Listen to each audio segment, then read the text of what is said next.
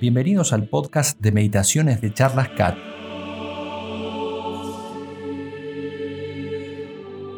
La meditación católica consiste simplemente en hablar amistosamente con Dios. Ayuda mucho para avanzar en la vida espiritual y por eso ha sido siempre muy recomendada por la Iglesia y por los santos. A través de la meditación, ellos llegaron a vivir una vida de amor y de gran cercanía con Dios.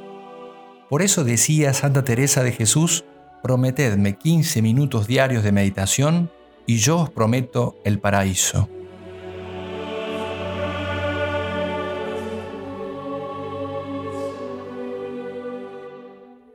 Oración para antes de comenzar la meditación. Nos ponemos en la presencia de Dios. Señor y Dios mío, creo que estás presente en todo lugar, que estás aquí dentro mío, que me ves, que me oyes. Te adoro con profunda humildad y reverencia. Te pido perdón por mis pecados. Y aunque soy indigno de presentarme delante tuyo, confiado en tu infinita misericordia, te pido ayuda para hacer con provecho este rato de oración que ofrezco a tu mayor gloria. Amén. Meditaciones de Cuaresma. Fuente Hablar con Dios de Francisco Fernández Carvajal. Día 27. La oración personal. Primer punto. Necesidad de la oración. El ejemplo de Jesús. Estaba Jesús orando en cierto lugar. Muchos pasajes del Evangelio muestran a Jesús que se retiraba y se quedaba a solas para orar y se pone particularmente de relieve en los momentos más importantes de su ministerio público. Bautismo, elección de los apóstoles, primera multiplicación de los panes, transfiguración. Era una actitud habitual de Jesús. A veces pasaba la noche entera ocupado en coloquio íntimo con su Padre. ¿Cómo enamoró a los primeros discípulos la figura de Cristo orante? ¿Cómo nos ayuda a nosotros? En esta cuaresma podemos fijarnos especialmente en una escena que contemplamos en el Santo Rosario, la oración de Jesús en el huerto. Inmediatamente antes de entregarse a la pasión, el Señor se dirige con los apóstoles al huerto de Getsemaní. Muchas veces había rezado Jesús en aquel lugar, pues San Lucas dice, salió y fue como de costumbre al monte de los olivos. Pero esta vez, la oración de Jesús tendrá un matiz muy particular porque ha llegado la hora de su agonía. Llegado a Getsemaní, les dijo, Orad para no caer en tentación. Antes de retirarse un poco para orar, el Señor pide a los apóstoles que permanezcan también en oración.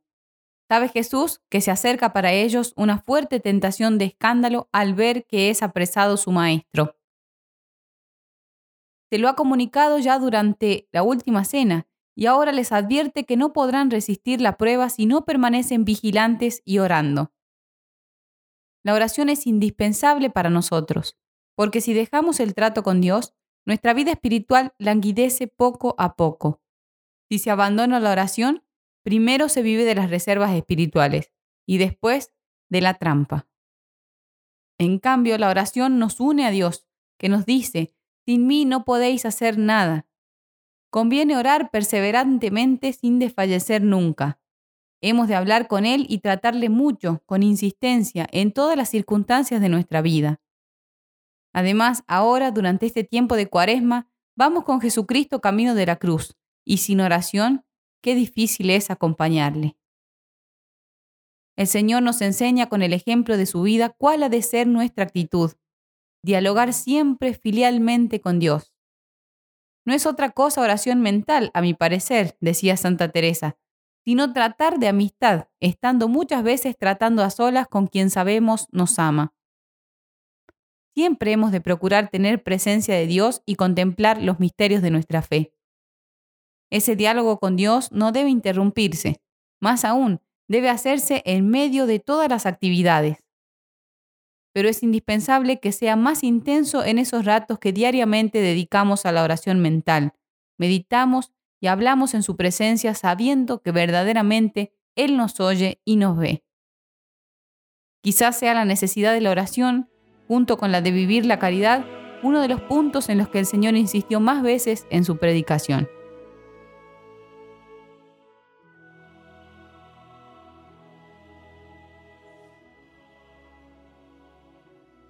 Segundo punto. Oración personal. Diálogo confiado con Dios. Y se apartó de ellos como a un tiro de piedra, y puesto de rodillas, oraba diciendo, Padre, si quieres, aparta de mí este cáliz, pero no se haga mi voluntad, sino la tuya. Cuando el sufrimiento espiritual es tan intenso que le hace entrar en agonía, el Señor se dirige a su Padre con una oración llena de confianza. Le llama Abba, Padre, y le dirige palabras íntimas. Ese es el camino que debemos seguir también nosotros. En nuestra vida habrá momentos de paz espiritual y otros de lucha más intensa, quizá de oscuridad y de dolor profundo, con tentaciones de desaliento. La imagen de Jesús en el huerto nos señala cómo hemos de proceder siempre, con una oración perseverante y confiada para avanzar en el camino hacia la santidad, pero especialmente cuando sintamos el peso de nuestra debilidad, hemos de recogernos en oración, en conversación íntima con el Señor. La oración pública o en común, en la que participan todos los fieles, es santa y necesaria, pues Dios quiere ver a sus hijos también orando.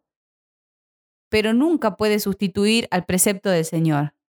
Tú, en tu aposento, cerrada la puerta, ora a tu Padre. La liturgia es la oración pública por excelencia. Es la cumbre hacia la cual tiende toda la actividad de la Iglesia y al mismo tiempo fuente de donde emana toda su fuerza. Con todo, la vida espiritual no se contiene en la sola participación de la Sagrada Liturgia, pues el cristiano, llamado a orar en común, debe sin embargo entrar también en su aposento y orar a su Padre en lo oculto. Es más, según señala el apóstol, debe rezar sin interrupción. La oración hecha en común con otros cristianos también debe ser oración personal, mientras los labios la recitan con las pausas oportunas y la mente pone en ella toda su atención.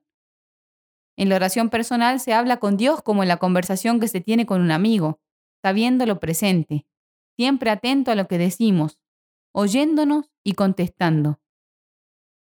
Es en esta conversación íntima, como la que ahora intentamos mantener con Dios, donde abrimos nuestra alma al Señor para adorar, dar gracias, pedirle ayuda, para profundizar como los apóstoles en las enseñanzas divinas. Orar es hablar con Dios. ¿Pero de qué? ¿De qué? De Él, de ti.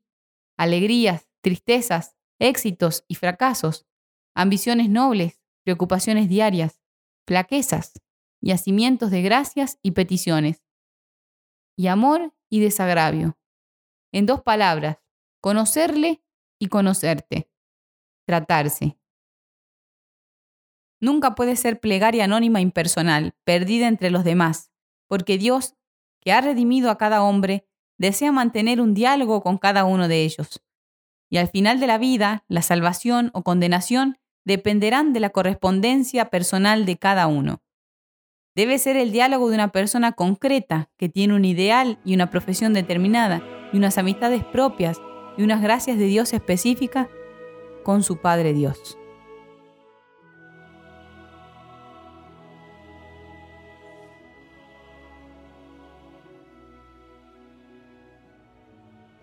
Tercer punto. Poner los medios para rezar con recogimiento y evitar las distracciones. Cuando se levantó de la oración y llegó hasta los discípulos, los encontró adormilados por la tristeza, y les dijo, ¿Por qué dormís? Levantaos y orad para no caer en tentación. Los apóstoles han descuidado el mandato del Señor. Los había dejado allí, cerca de Él, para que velaran y orasen, y así no cayeran en la tentación. Pero aún no aman bastante, y se dejan vencer por el sueño y la flaqueza, abandonando a Jesús en aquel momento de agonía. El sueño, imagen de la debilidad humana, ha permitido que se apodere de ellos una tristeza mala, decaimiento, falta de espíritu de lucha, abandono de la vida de piedad. No caeremos en esa situación si mantenemos vivo el diálogo con Dios en cada rato de oración.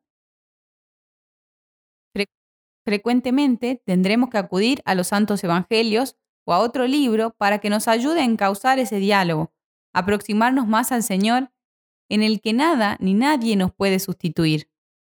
Así hicieron muchos santos.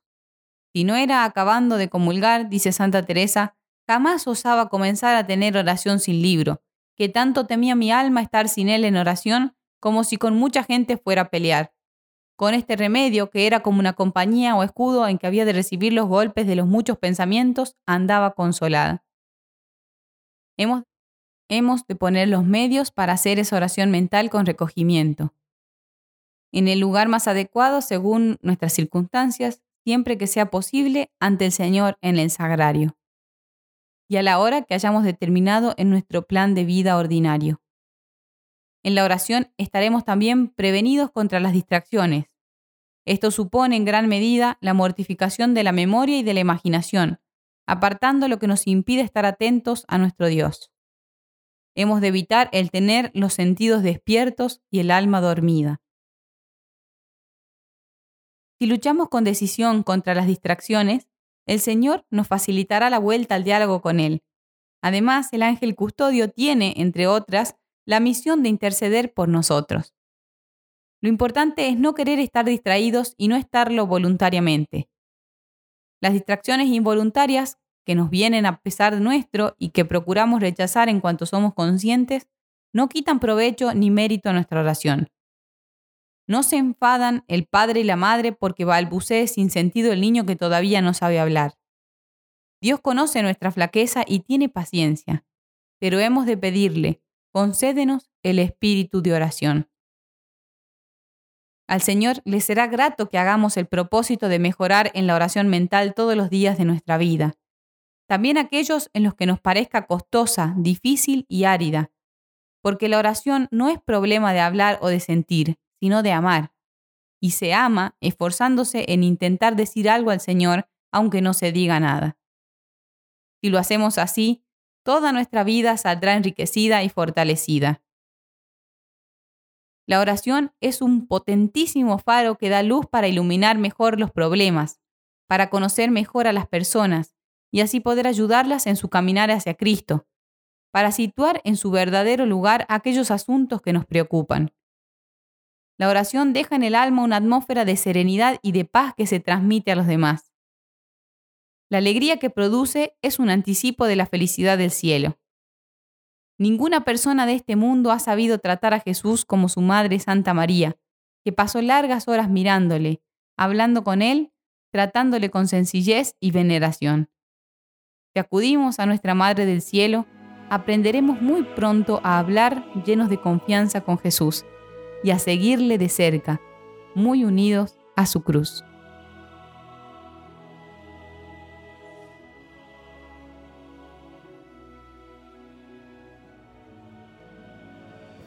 Oración para concluir la meditación.